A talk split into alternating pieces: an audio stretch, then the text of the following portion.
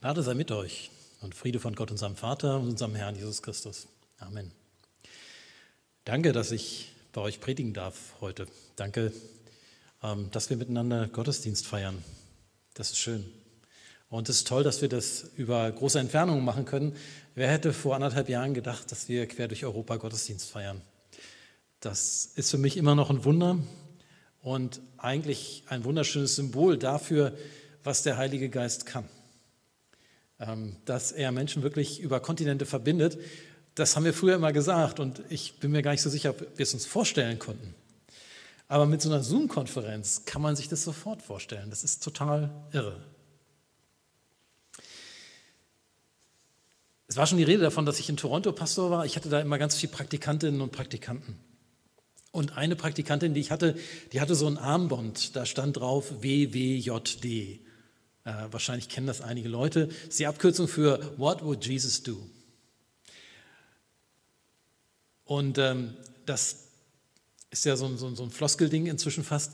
Passt nicht immer, passt aber vielleicht heute ganz gut. Ähm, die Kirche feiert heute den Sonntag Rogate. Das heißt, betet.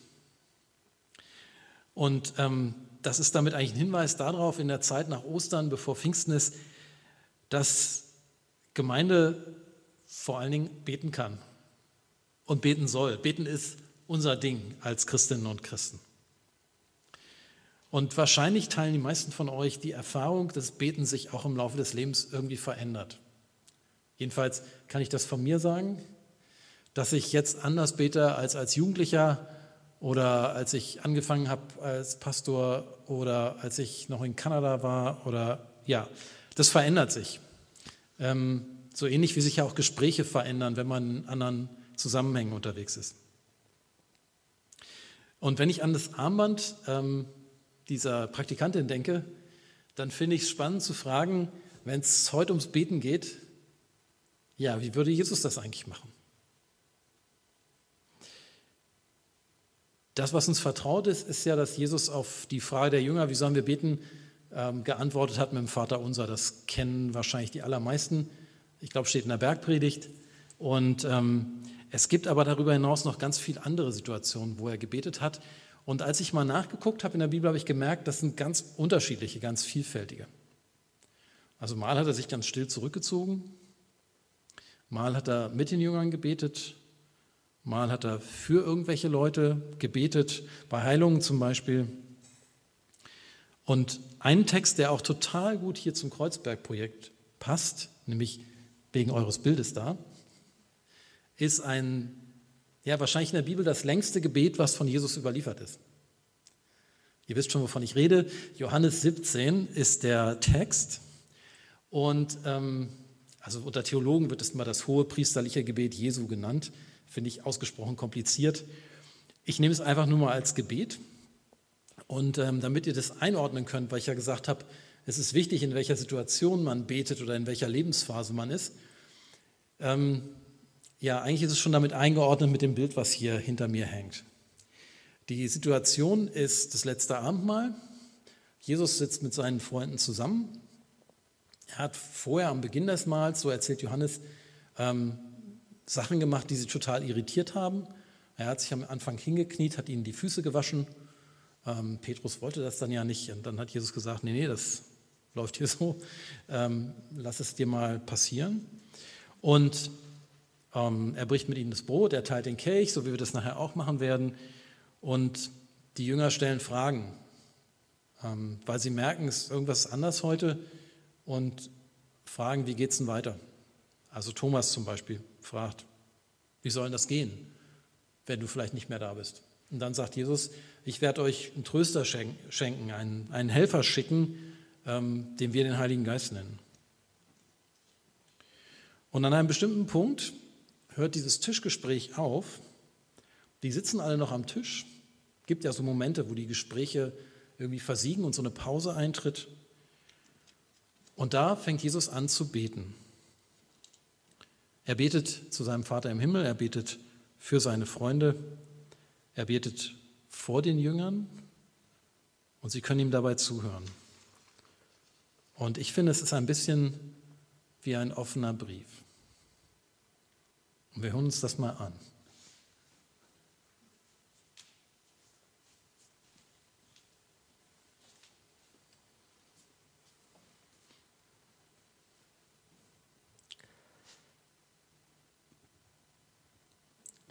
Johannes 17, die Verse 1 bis 11.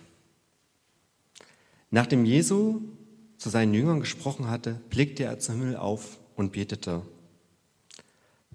Vater, die Zeit ist jetzt da.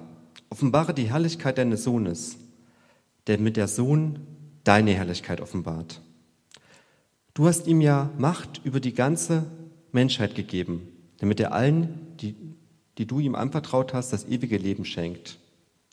Und das ewige Leben zu haben heißt, dich zu kennen, den einzigen wahren Gott und den zu kennen, den du gesandt hast, Jesus Christus. Ich habe das Werk vollendet, das du mir aufgetragen hast.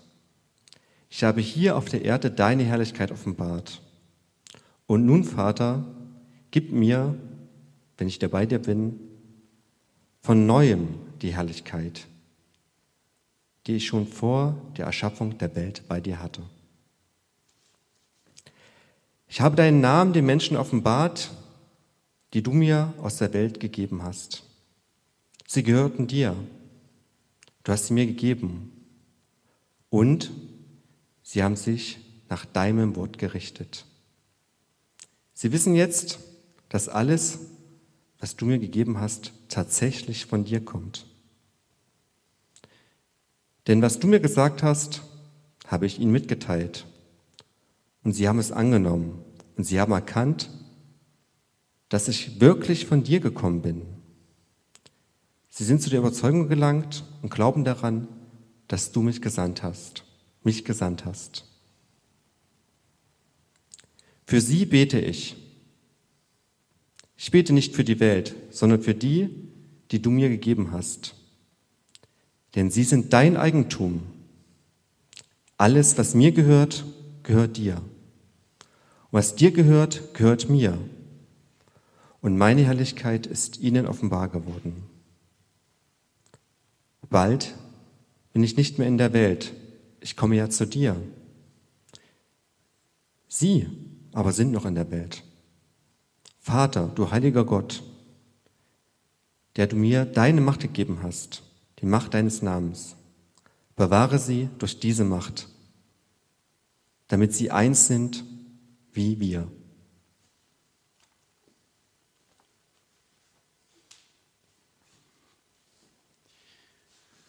Das ganze Gespräch dreht sich darum, wie geht es weiter? Wie wird Jesus auf Dauer präsent sein? Und sein Versprechen ist, ich sende euch meinen Geist. Und dann betet er und das ist was, was uns vielleicht ziemlich vertraut ist. Wenn man jemand losschickt, aussendet, wenn es Wendepunkte gibt, dann beten wir ja oft auch füreinander. Und wer das schon mal erlebt hat, merkt, wie wohl das tut. Dieses hohepriesterliche Gebet hat wahnsinnig viele Aspekte und ich möchte mich eigentlich auf einen Satz konzentrieren, das ist nämlich der letzte. In der Übersetzung, die ich heute Morgen gelesen habe, hieß es, und ich bin nicht mehr in der Welt, sie aber sind in der Welt und ich komme zu dir, heiliger Vater, erhalte sie in meinem Namen, den du mir gegeben hast, dass sie eins seien wie wir. An dem Satz sind mir nämlich drei Dinge richtig wichtig. Das Erste, was ich gelernt habe, Jesus betet nicht nur für seine Jünger damals, Jesus betet für alle, die zu ihm gehören. Hatte ich vorher noch nie drüber nachgedacht. Paar Verse später steht dann auch, ich bitte aber nicht allein für sie, sondern für die, die durch ihr Wort an mich glauben werden. Und das sind wir. Das seid ihr, das bin ich. Und das finde ich ist eine ziemlich irre Erkenntnis. Hatte ich vorher nie drüber nachgedacht. Jesus betet für mich dass er für mich da ist, dass wir in Beziehung sind, okay. Aber Jesus betet für mich. Versprechen. Welchen Unterschied macht das, wenn jemand für dich betet? Vielleicht habt ihr es schon alle ausprobiert, vielleicht auch nicht, ich weiß es nicht. Meine Antwort auf diese Frage ähm, ist eigentlich, man muss es ausprobieren. So ein bisschen wie Schwimmen. Ja? Wenn jemand mich fragt, wie ist Schwimmen, kann ich da lange drüber reden. Ich kann aber auch sagen, steig doch mal ins Wasser, dann merkst du es. Und so ist es, finde ich, mit dem Beten für andere auch. Das hat sich mir selbst auch so eingestellt. Also weil als ich Teenager war, hat es nicht so eine Riesenbedeutung gehabt. Aber ich bin aufgewachsen mit den christlichen Pfadfindern, ne, so Lagerfeuer, Zelte und sowas, könnt ihr euch vorstellen. Und ich hatte dann auch Leitungsaufgaben und ich weiß noch genau, ich war einmal bei einem Treffen mit Älteren, die so Ruheständler, ne, die waren damals Jugendgruppe gewesen, die trafen sich immer noch, so Typen gibt es ja. Und ähm, war bei denen zu Besuch und zum Gespräch. Und als das so alles durch war, kam einer noch auf mich zu und sagte, Christian, ich wollte dir noch sagen, wir beten auch für dich in deiner Aufgabe. Und das ist das erste Mal, wo ich das richtig genau erinnere, wie jemand so auf mich zugekommen ist und mir das so direkt gesagt hat. Und das hat einen riesen Unterschied gemacht. Ich habe den Typen sogar später nie wieder gesehen. Aber zu wissen, dass da einer ist, der für mich in meiner Aufgabe betet, das macht einen riesen Unterschied. Geht mir jetzt auch meine Aufgabe so. Ich weiß das von Leuten, ich, das haben mir auch hier Leute gesagt und ich sage es auch anderen Leuten, ich denke an dich, ist meistens die softe Variante oder darf ich dich in mein Abendgebet einschließen, ist etwas knackiger sozusagen. Ähm, aber das macht einen Wahnsinnsunterschied und es ist, finde ich, überhaupt nicht zu unterschätzen, was wir da als Gemeinde füreinander tun können. Es ist sogar was, was man tun kann, auch dann, wenn Leute vielleicht gar nicht so eine Beziehung zum Glauben haben. Ich habe gemerkt und gelernt in den letzten Jahren, dass wenn ich Leute frage, Mensch, ihr wisst ja, wir beten öfter mal, gibt es irgendwas, wofür wir beten sollen, wo du sagst, nimm das mit in dein Gebet.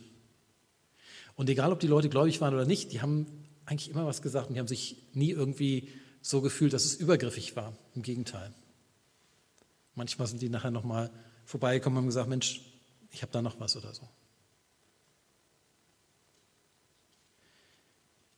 Zurück zu Jesus. Ich war froh, dass er sagt, ich bete für dich, für euch. Und ich glaube, das sollten wir echt persönlich nehmen. Jesus betet für dich jetzt im Hören, wenn wir hier versammelt sind in seinem Namen, aber ganz bestimmt auch darüber hinaus. Wofür betet Jesus? Zu Beginn dankt er. Klassiker. Mit Dank fängt man immer gut an im Gebet. Er dankt für alles, was sein Vater ihm gegeben hat. Er dankt für die Einheit, die er mit dem Vater hat und für die Einheit mit seinen Jüngern. Einheit bedeutet für Jesus in Beziehung sein. Der Evangelist Johannes verwendet auch den Begriff einander kennen. Wenn man in Beziehung ist, dann kennt man einander, dann schaut man sich in die Augen.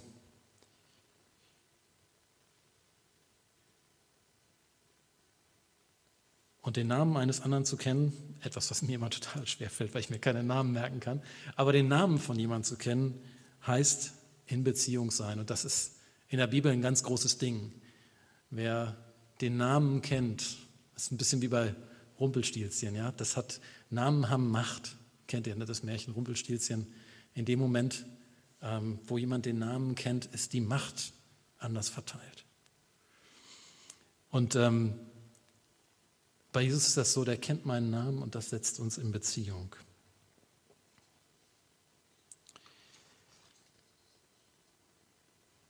Jesus macht das oft ganz praktisch. Es ist nicht nur sozusagen der Wettbewerb, wer kann sich am besten Namen merken, sondern kennen ist bei Jesus immer praktisch. Trösten, heilen, beten, essen miteinander. Das ist die Art und Weise, wie Jesus sagt, ich kenne dich, ohne dass er was sagt. Einfach weil er was macht. Taten sprechen ja manchmal viel stärker als Worte. Und wenn Jesus jetzt für die Einheit seiner Jünger betet, dafür, dass alle in Beziehung sind, dann macht er Einheit zum großen Thema. Ohne eins miteinander zu sein, gibt er seinen Jüngern auf den Weg, könnt ihr eigentlich eure Mission nicht erfüllen.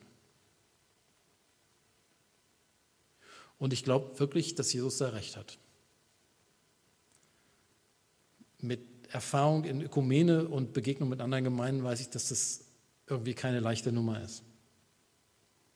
Weil sich Christen auch in ihrer Geschichte und auch heute noch öfter auf ihre Unterschiede konzentrieren, statt auf ihre Gemeinsamkeiten. Aber ich glaube, darum geht es, sich auf das Gemeinsame und die Solidarität untereinander zu konzentrieren, weil man sonst die Energie verschwendet, die uns geschenkt ist. Wenn wir uns nicht auf die Einheit konzentrieren, gehen wir nicht sorgfältig mit unseren Gaben um, als Christenheit, als Leib Christi. Das bedeutet nicht, dass es keine Konflikte braucht oder Meinungsverschiedenheiten. Völlig klar, ohne das geht ja Beziehung auch gar nicht. Im Gegenteil, durch Auseinandersetzung wird ja Beziehung stärker. Aber eben nicht um der Auseinandersetzung selber willen, sondern um dann neues Miteinander zu finden, Frieden und Einheit wiederzugewinnen. Eins mit und in Christus zu sein, das, glaube ich, gibt uns Kraft, in seinem Namen zu arbeiten. Und genau dafür betet Jesus auch, dass die Einheit unter den Christen beschützt wird. Offenbar braucht es Gottes Schutz und Führung, damit Christen miteinander auskommen können.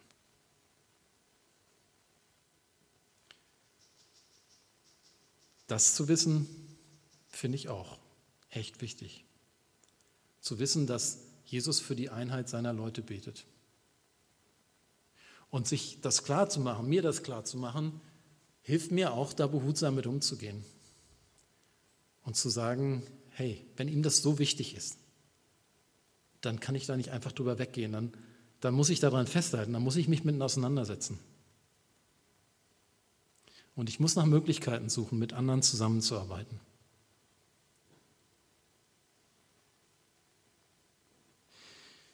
Was Jesus betet, ist keine in sich geschlossene Einheit. Es geht nicht um Menschen, die sich nur miteinander wohlfühlen und die Tür hinter sich zumachen.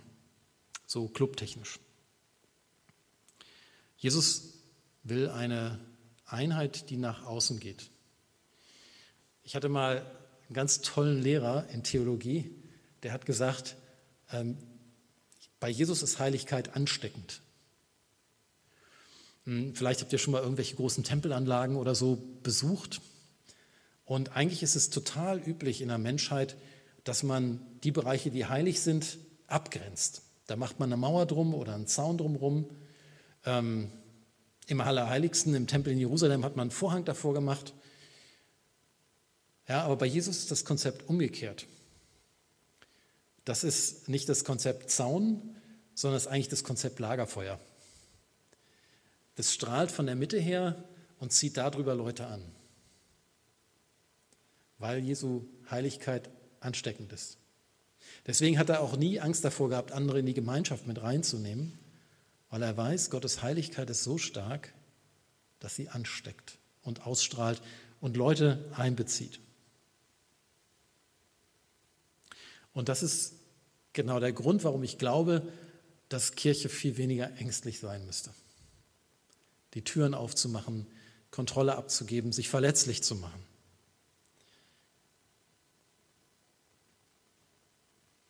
Während des letzten Abendmahls mit seinen Jüngern sagte er ganz ehrlich, ich sage euch, derjenige, der an mich glaubt, wird auch die Werke tun, die ich tue und tatsächlich größere Werke als diese, weil ich zum Vater gehe. Und man könnte fortsetzen, und meinen Geist sende. Und in dieser Befreitheit, in dieser Offenheit, getragen von seinem Gebet loszugehen, das ist der Mut, den ich mir für jede Kirche, für jede Gemeinde wünsche, der Mut, den ich euch wünsche und von dem ich weiß, dass ihr ihn schon längst lebt. Deswegen sage ich euch an der Stelle garantiert nichts Neues. Aber manchmal ist es ja auch gut, das nochmal gesagt zu kriegen und auch zu bestätigen. Und die Kraft, dann nach außen zu gehen. Ich glaube, die findet man genau im Gebet, weil ich mich im Gebet vergewissere, dass Christus in der Welt ist und mit dem Vater und dem Geist quasi die ganze Welt umgreift. Und deswegen kann ich mich gar nicht in der Welt verlieren, sondern ich kann nur finden, was Gott in dieser Welt tut.